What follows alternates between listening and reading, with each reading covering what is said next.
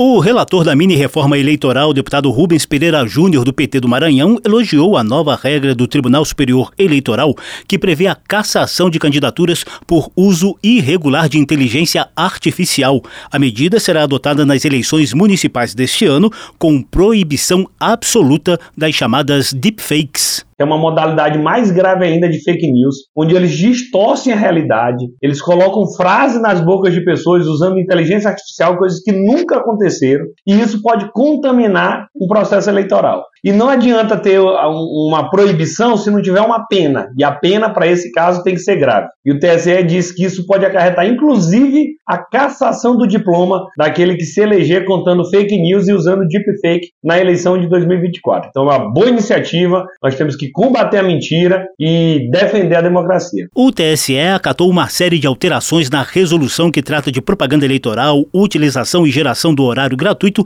e condutas ilícitas em campanha eleitoral. Durante a sessão, a futura presidente do tribunal, ministra Carmen Lúcia, deu mais detalhes sobre a proibição de deepfakes. A restrição ao uso de chatbots, avatares para intermediar a comunicação da campanha, que não poderá simular interlocução com pessoa candidata ou ou outra pessoa real, em formato de áudio, vídeo ou combinação de ambos, que tenha sido gerado ou manipulado digitalmente, ainda que mediante autorização para criar, substituir ou alterar a imagem ou voz de pessoa viva, falecida ou fictícia que são exatamente os deepfakes. O TSE também aprovou regras para combater a desinformação e as milícias digitais que propagam fake news nas eleições. O deputado Rubens Pereira Júnior destaca a possibilidade de responsabilização dos provedores caso não retirem os conteúdos ilegais. As redes sociais, em alguma das vezes, foi usado para se marcar encontro, para cometer assassinatos dentro de escolas.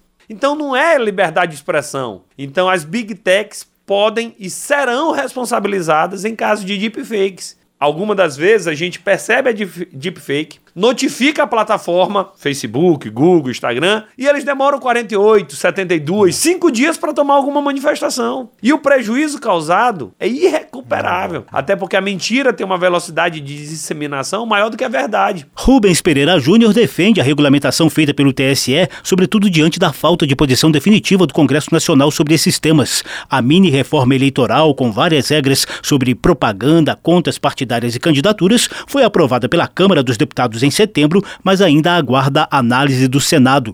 As duas casas também analisam variadas propostas de regulamentação de uso da inteligência artificial.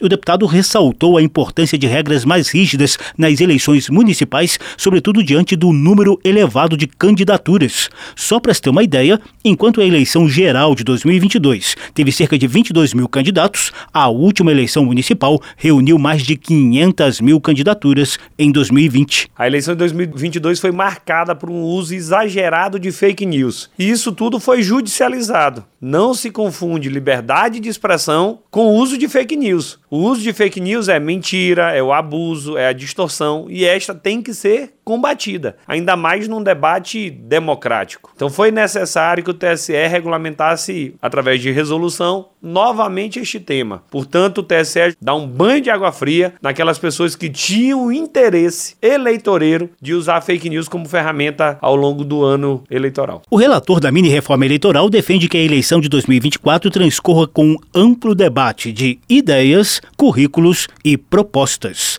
Da Rádio Câmara de Brasília, José Carlos Oliveira.